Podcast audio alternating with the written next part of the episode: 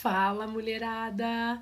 Estamos aqui para mais um episódio da nossa série Simplificando. Bora simplificar nossa vida, estudar mais da nossa mente, estudar mais de como que a gente está funcionando, de onde a gente está, de como a gente está interpretando o mundo, para realmente ver a vida de forma mais simples. A vida é simples, a gente pode começar a construir coisas melhores pra gente, tá? E hoje eu quero falar a respeito de uma pergunta que muitas alunas têm me feito e pessoas que me seguem nas redes sociais e algo que serve muito para mim também. Jé, por que, que eu não consigo me livrar de hábitos que eu sei que não são saudáveis? Por que, que eu ainda me alimento mal? Por que, que eu não consigo entender que eu preciso fazer atividade física? Por que, que eu não consigo me livrar de alguns hábitos dentro dos relacionamentos? Então, é, a gente começa a se culpar, né? E a culpa é algo que vibra muito baixo. Mas existe um mecanismo dentro da nossa mente que se chama assim as necessidades da nossa mente, que atendem o nosso ego. Né? São seis necessidades. Hoje a gente vai trabalhar quatro, que estão mais ligadas a atender o ego mesmo. Tem duas que são de transição.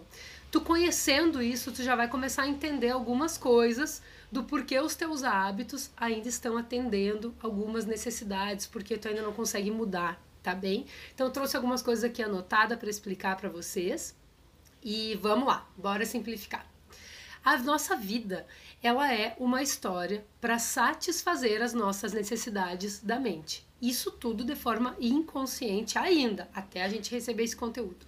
Os nossos comportamentos mais enraizados é porque eles atendem duas ou mais dessas necessidades da mente.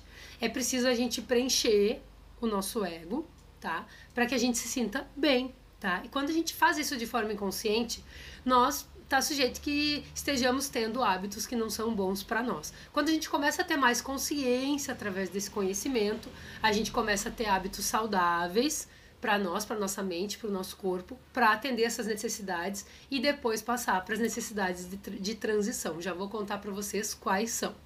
Nós vestimos as identidades necessárias na nossa vida para atender as nossas necessidades. E o que, que são identidades?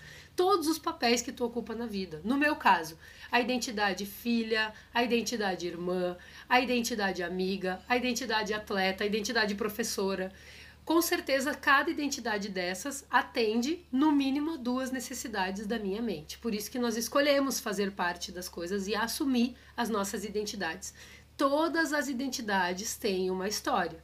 E é essa história que ela satisfaz, né, um conjunto de necessidades da nossa mente. Vamos lá, vamos entender direitinho como é que é isso aqui. Quando a gente começa a atender as necessidades do ego, começamos a estar mais nas duas necessidades de transição. A gente começa a evoluir mais quando a gente consegue fazer isso de forma saudável, tá bem? É, não existe assim, é importante a gente entender que não existe uma mudança, que não existe a gente excluir os nossos hábitos, mas existe sim a gente substituir é, o veículo comportamental que vai satisfazer esse conjunto de necessidades nossas. Então a gente pode sim mudar um hábito, substituir por outro, para que a gente se sinta atendida e não tenha mais vontade de ter aquele hábito lá que a gente está considerando que não é saudável, ou que a gente já tem certeza que não é, né?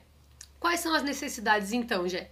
As quatro primeiras, que são as que atendem o ego, é a certeza, número um. Número dois, variedade. Número três, significância. E número quatro, conexão e amor. Essas quatro acho que são as mais importantes assim da gente estudar agora. As duas de transição, né? É crescimento e contribuição. A gente consegue chegar nelas quando já estamos atendendo, como eu falei antes, de forma saudável, as quatro primeiras. Mas como assim, já é certeza, variedade, significância, conexão e amor? São coisas importantes. São. Vamos aprender então a atendê-las de forma consciente. Por, vou dar uns exemplos aqui para vocês. Quando a gente está fazendo isso de forma desfuncional, Quanto mais certezas a gente busca e a gente tem, mais a gente se limita. Menos a gente se permite entender que as coisas que vêm do externo a gente não controla. A gente não se permite viver coisas novas, a gente se sente inseguro, a gente sente medo. Então, por exemplo, assim, uma pessoa que fuma, ela está se sentindo carente, ela está precisando atender alguma necessidade de certeza dela, de certeza que aquilo ali vai deixar ela mais calma, que aquilo ali vai deixar ela mais é, inteira, assim, né? Vai acalmar ela, ela vai lá e fuma, ela tem certeza que ela vai se sentir melhor. Mas ela pode estar percebendo que fumar não é uma coisa saudável para ela, mas ainda está atendendo uma necessidade. A segunda necessidade, variedade. Variedade é quando a gente sai da rotina. E a gente gosta, normalmente, quando a gente está nessa postura disfuncional, de variedades previsíveis. Então a gente quer a variedade, mas a gente quer saber direitinho, ter a certeza de como que vai ser essa variedade, né? Dificilmente a gente está disposta assim a viver realmente o inesperado, se entregar para o momento e estar presente. E trazendo para o mesmo exemplo, então quando a pessoa vai lá fumar, ela tem a certeza que ela vai se sentir melhor. E ao mesmo tempo ela tem uma variedade, porque ela está, por exemplo, ali no trabalho, numa correria, num estresse, e ela quer uma variedade de ir lá fora, fumar um cigarro, ver umas coisas diferentes, ter sensações diferentes, mas aquela variedade é previsível, beleza? Então o fumar, olha aí, já está atendendo duas é, necessidades. Por vezes, por isso é muito difícil é, largar né, os vícios e os nossos hábitos, beleza? A significância, o que, é a significância? É a gente dar significado para as coisas e a gente sentir que tem um significado a gente pertencer, né? É, a gente não deixa ir, a gente fica segurando essas coisas, a gente obtém algo por meio das coisas que a gente sofre, a gente se vitimiza, a gente fica em um cenário recebendo migalhas, porque aquilo tem uma significância para nós. Então, por vezes, nós estamos num relacionamento, nós nos sentimos assim que que nos preenchemos, a gente pertence a algo, a gente tem alguém que dá significância para nós mesmo que aquele relacionamento não seja saudável para nós. Isso acontece. Também essa questão do pertencimento, trazendo lá, por exemplo, do cigarro de novo, para ficar mais fácil de entender. Todas as pessoas estão fumando quando a gente é adolescente. A gente quer ter significância, a gente quer pertencer àquele grupo. A gente quer que as pessoas entendam que, gente, entendam, né, que a gente significa algo.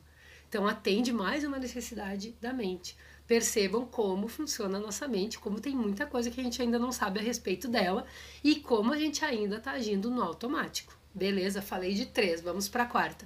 Conexão e amor.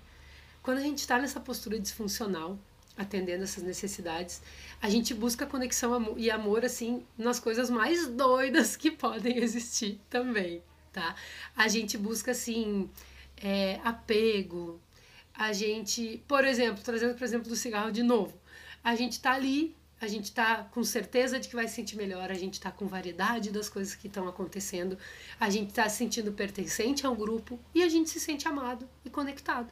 A gente faz parte por aquele hábito ali que não tá legal. Nos relacionamentos a mesma coisa. O simples fato às vezes da gente ter um companheiro, da gente ter um namorado, da gente estar tá convivendo com pessoas, por vezes não tá nos deixando feliz mas isso tem uma significância para nós. A gente pertence a algo, que a gente não está seguro ainda de nós mesmas. Nós precisamos dessa aprovação externa ainda quando a gente está disfuncional. E conexão e amor é a mesma coisa. A gente nem sabe direito o que é amor, mas tendo alguém ali do nosso lado, a gente se sente amada, a gente se sente conectada. Então percebam como a gente age no automático nessas quatro necessidades, beleza? Tá, Jé, como é que a gente resolve isso? Como é que a gente substitui isso? Então agora eu vou trazer como que a gente pode, de maneira funcional, entender essas necessidades. Beleza. A certeza, ela tem muito a ver com o pai. Ela tem muito a ver com essa força da gente se desafiar, né? A gente se libertar assim mais da certeza. A gente atravessar o que tem que atravessar, a gente encarar a vida, a gente ter essa força humana mesmo, né? Que vem do pai na visão sistêmica, né? É, nessa necessidade de certeza, é muito importante a gente olhar para essa relação com o pai. E é possível constelar isso, colocar no campo, ver como é que tá, ver por quê, do que, que a gente tem medo, por que, que a gente ainda busca certeza em alguns hábitos que não são legais, beleza? Quando a gente tá legal quando a gente está bem polarizado, a gente está bem íntegro. Essa necessidade de certeza, é, ela não, ela muda muito. A gente fica mais disponível ao inesperado. A gente tem certeza da impermanência desse mundo. A gente consegue ter mais força de ter certeza de nós mesmas, de reagir de acordo com aquilo que se apresenta, porque nós somos uma resposta à demanda relacional. E a demanda relacional, ela não tem uma certeza. Cada pessoa é do seu jeito, a gente acorda e nunca sabe o que vai acontecer. Então, quando a gente é muito preso à certeza, a nossa vida realmente fica bem mais difícil. E assim, a gente começa a manifestar mais resultados, a gente começa a ter mais respostas, né, das coisas. A gente se permite testar e experimentar mais as coisas. A gente se permite viver mais a segunda necessidade da mente de uma forma mais leve, que é a variedade A gente tem mais um relaxamento, que essa segunda já vem mais da mãe, do relaxar, do amplo, da gente se entregar para as coisas. A gente tá mais aberto ao imprevisível, né? A variedade e a certeza ela é um jogo entre o feminino e o masculino. Quando a gente polariza mais o nosso mundo interno, que é mais feminino, né? o nosso mundo externo, que é mais masculino, que é mais de ação, que é mais estreito, a gente consegue viver de uma forma mais tranquila é, e atender mais essas nossas necessidades, tá bem? E a variedade, por exemplo, assim, ela não é assim, ah, eu preciso sair e atender a, a minha necessidade de variedade. Eu vou sempre no mesmo restaurante, como sempre a mesma coisa. É uma variedade, mas é uma variedade ilusória. Na verdade, a gente está com medo do que a gente não conhece, a gente está buscando certeza. Então, é interessante às vezes a gente pensar, mas eu vivo com muita variedade. Mas pensa mesmo, quantas vezes tu está disposto a conhecer o que tu ainda não conhece? Né? Isso aí são coisas que ainda nos limitam. A terceira, a significância.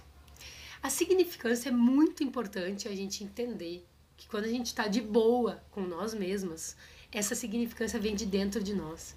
A gente sabe o que a gente é, a gente não precisa dessa resposta externa, dessa aprovação, desse olhar, dessa visão das outras pessoas.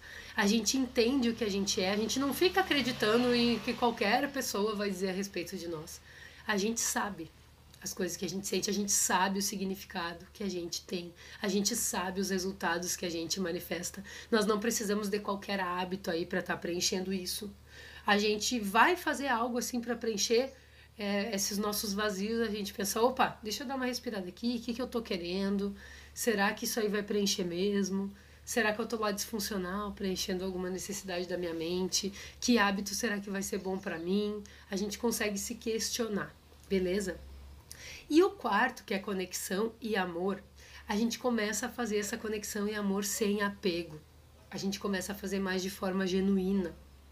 E é preciso a gente se preencher de forma funcional dessas necessidades da mente, para que a gente chegue a viver mais as duas é, necessidades de transição, que depois vão chegar lá nas do espírito, mas isso é assunto para outra aula que é o crescimento e a contribuição. A gente pode crescer mais, a gente pode contribuir mais, beleza? Então pensa assim, se tu tem hábitos que tu ainda não gosta, começa a anotar o que que esses hábitos estão preenchendo para ti. Se tiver dúvida, entre em contato comigo, vamos conversar a respeito desse assunto.